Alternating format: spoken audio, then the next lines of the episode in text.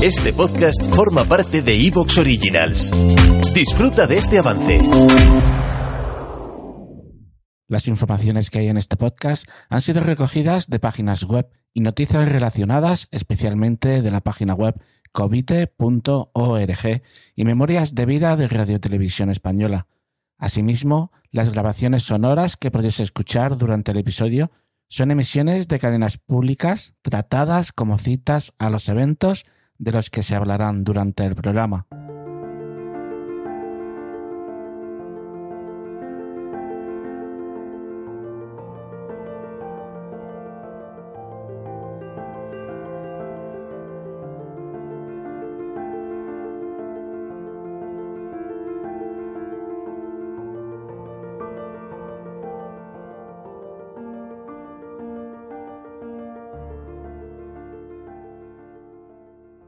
José Miguel Palacios Domínguez todas las tardes jugaba una partida de cartas en el reservado de la cafetería Chisquiñe, cerca de su domicilio, y el 19 de enero de 1980 no iba a ser menos.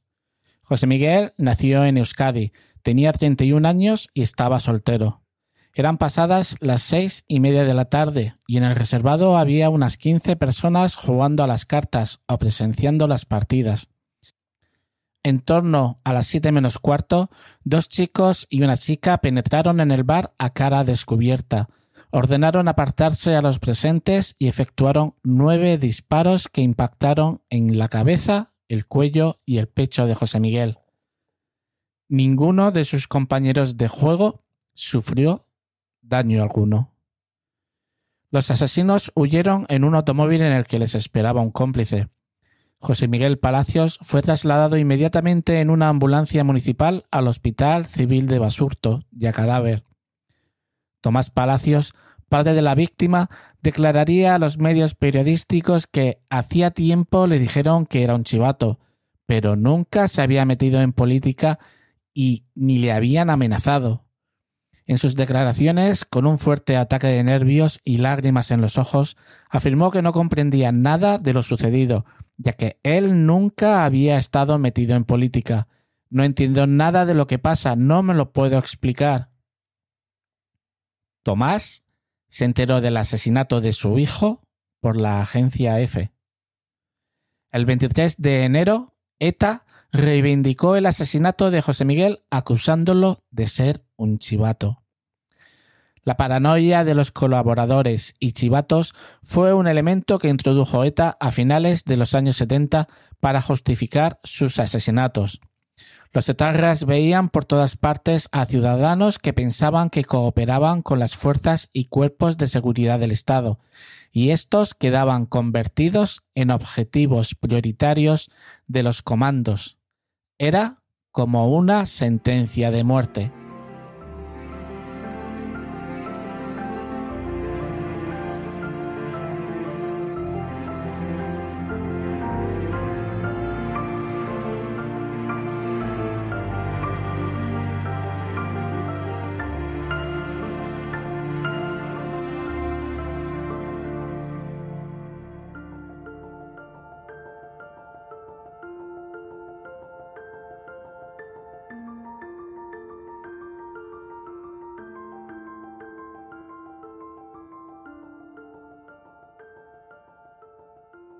El 19 de enero de 1985, el gobierno vasco y el PSOE firmaron un documento para luchar contra la violencia y el terrorismo y aceptar sin reservas el marco establecido por la Constitución y el Estatuto de Autonomía.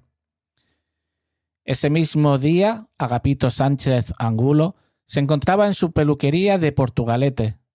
Agapito era un peluquero moderno, adelantado a su tiempo, aseguran los que le conocieron, Nacido en Urdiales, Cantabria, abrió su peluquería en Portugalete con mucho esfuerzo y no pocos sacrificios consiguió convertirla en una peluquería de referencia para los que querían ir a la última. En torno a las tres y media de la tarde, dos individuos penetraron en la peluquería mientras otro permanecía junto a la puerta del local. Agapito estaba en ese momento arreglando el pelo a un cliente, pero uno de los desconocidos obligó a Agapito a dirigirse a una sala interior del local donde se encontraba la mujer de éste. a la vez que indicaba a los cuatro clientes, tres de ellos menores de edad, que estaban en el lugar, que se situaran de pie frente a una pared. Los autores del atentado estuvieron con Agapito durante cerca de 15 segundos, tras los cuales le dispararon dos veces. Agapito caería muerto ante la impotencia de su mujer. Una vez efectuados los disparos contra el peluquero, emprendieron la huida con la ayuda de un cuarto terrorista que les esperaba en el interior de un coche en marcha. Agapito estaba casado, tenía 30 años y un hijo. ETA reivindicaría el asesinato asegurando que Agapito era traficante de drogas y su autoría recaería en el comando Orbaiceta. Nieves, la mujer de Agapito, declararía en una entrevista que no olvidaré nunca la cara de Agapito tras recibir los disparos. Su expresión era de asombro, de preguntarse ¿por qué a mí qué he hecho yo? Cuando escucharon la justificación de ETA para asesinarlo, no podían creerlo. Nunca en mi vida habíamos visto nada de drogas, aseguraba una familiar que defendía la teoría de los celos profesionales como excusa para poner a Agapito en el punto de mira de la banda, a lo que la viuda Nieves contestaría. En aquellos años era muy fácil acusar a alguien de traficante o de chivato y pasar la información para que luego ETA hiciera su trabajo. Yo creo que eso es lo que hicieron con el pobre Agapito.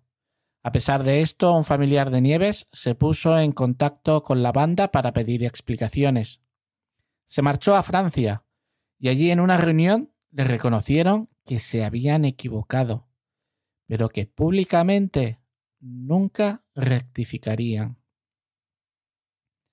Al poco del asesinato, Nieves y su hijo se marcharon de Portugalete a vivir a Madrid, donde empezaron una nueva vida. No les perdonaré nunca lo que hicieron. En junio de 1986 fueron detenidos en Bilbao tres etarras. Serían detenidos cuando intentaban perpetrar un atentado contra una pareja de la Guardia Civil. Integraban el grupo Orbaiceta de ETA creado en 1983 y responsable de dos asesinatos, entre ellos el de Agapito Sánchez Angulo. Los detenidos eran Elías Fernández Castañares, de 24 años, Joseba Coldovica Artola, de la misma edad, y Francisco Javier Echevarría González, de 22 años. Tres años después, en 1988, fueron condenados a 29 años de prisión cada uno. En enero de 2003, el alcalde socialista de Portugalete, Miquel Cabieces, pidió perdón a la familia del peluquero por no haber estado a la altura de las circunstancias, ya que Agapito fue falsamente acusado de narcotráfico por parte de ETA. El ayuntamiento de Portugalete tardó 18 años en hacerle un homenaje. El viernes 8 de noviembre de 2013, Elías Fernández Castañares abandonaba la prisión asturiana de Villabona, después de que el Pleno de la Sala de lo Penal de la Audiencia Nacional acordara excarcelar a nueve reclusos de la banda a los que se les aplicaba la denominada doctrina Parot. Pasadas las siete de la tarde, Fernández Castañeres salió del centro penitenciario asturiano acompañado por familiares, entre ellos un bebé con el que se estuvo fotografiando. Llevaba 27 años en prisión, los últimos en esta cárcel asturiana tras sumar una condena total de 288 años y medio de cárcel por los dos asesinatos de 1985, el de Agapito y el de un taxista primo del obispo de San Sebastián, Juan María Uriarte. Elías Fernández fallecería el 14 de septiembre de 2022. El 19 tuvo lugar un homenaje a Elías de celebración al fallecido en Bermeo, localidad vizcaína donde se le hizo por todo lo alto. Según informaba Covite en redes sociales, durante el acto hubo aurrescus, una danza vasca que se baila a modo de reverencia, bengalas y demás honores a la etarra, como siempre, en plena calle, a plena luz del día y ante la indiferencia de las instituciones, que jamás han puesto en marcha un plan de desradicalización violenta para quienes siguen honrando a asesinos. Además, destacaba que acudieron los ex jefes de la banda, Argala, Xavi Echevarreta o Chiqui, con una pancarta en la que se leía Todos tenemos que dar algo para que unos pocos no tengan que darlo todo. Los actos en honor a los presos de ETA habían vuelto a resurgir de modo especial en los últimos meses, coincidiendo con el periodo estival. Muchas de las fiestas veraniegas en municipios vascos se han caracterizado por la aparición de pancartas, imágenes de apoyo a presos o incluso actos en su recuerdo. La izquierda Berchale oficial se comprometió a no celebrar este tipo de bienvenidas tras las reiteradas peticiones de las asociaciones de víctimas. Sin embargo, desde algunos sectores considerados críticos con Bildu no se han seguido esa consigna dictada por la coalición que lidera Arnaldo Otegui. Covite terminaría haciendo esta reflexión. ¿Nos imaginamos algo así en plena calle en Francia con los terroristas yihadistas que cometieron los atentados del 15 de noviembre de 2015? Sería impensable.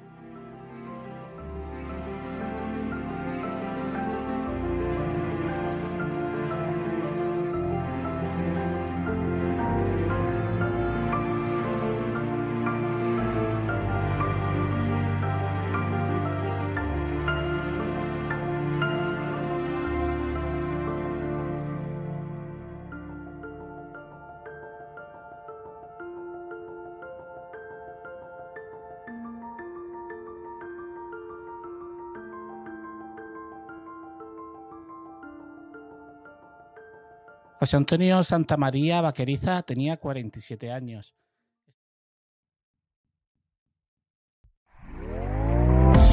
¿Te está gustando lo que escuchas? Este podcast forma parte de Evox Originals y puedes escucharlo completo y gratis desde la aplicación de Evox. Instálala desde tu store y suscríbete a él para no perderte ningún episodio.